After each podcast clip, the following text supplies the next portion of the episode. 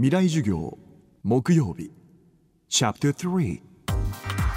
未来授業。月曜から木曜のこの時間ラジオを教壇にして開かれる未来のための公開授業です。今週の講師は畠山重敦さん。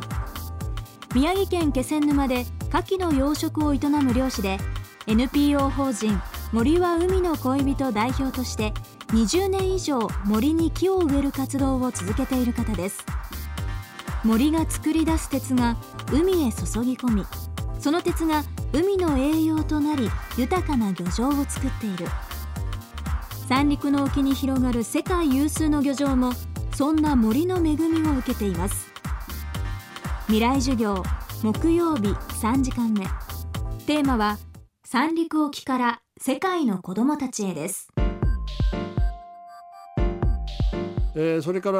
えー、三陸沖からですね北の海ですねこれはもう世界で最最もその魚介類が、え、取れる海域なんで世界三大漁場の一つと言われてるでしょ？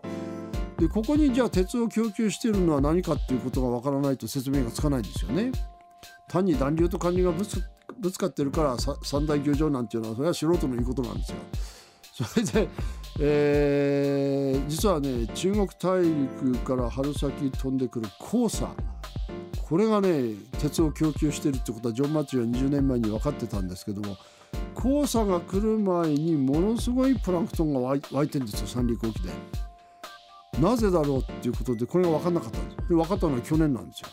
なんとねロシアと中国の間を流れてるっていうアムール川っていう世界で8番目の4500キロの巨大河川があるんですよ。この川の流域は大森林ですよ。ここで作られたフルボ酸鉄がね実はこれオーシャンの100万倍の濃度があるそうですよ。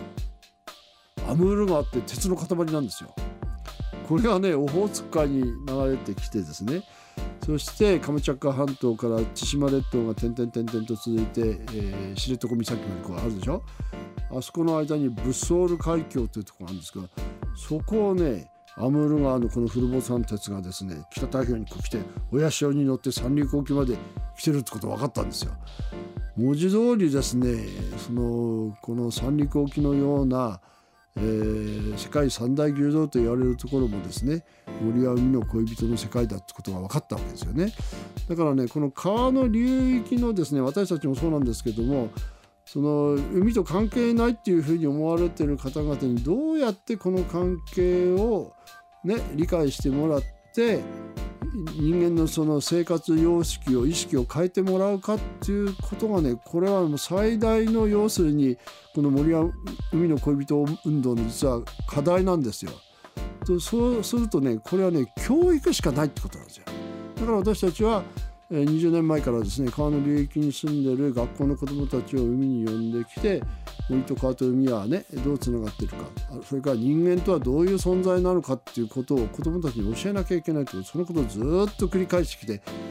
20年やってもう1万人も子どもを受け入れてるんですよ。10歳で来た子はもう30ですよ。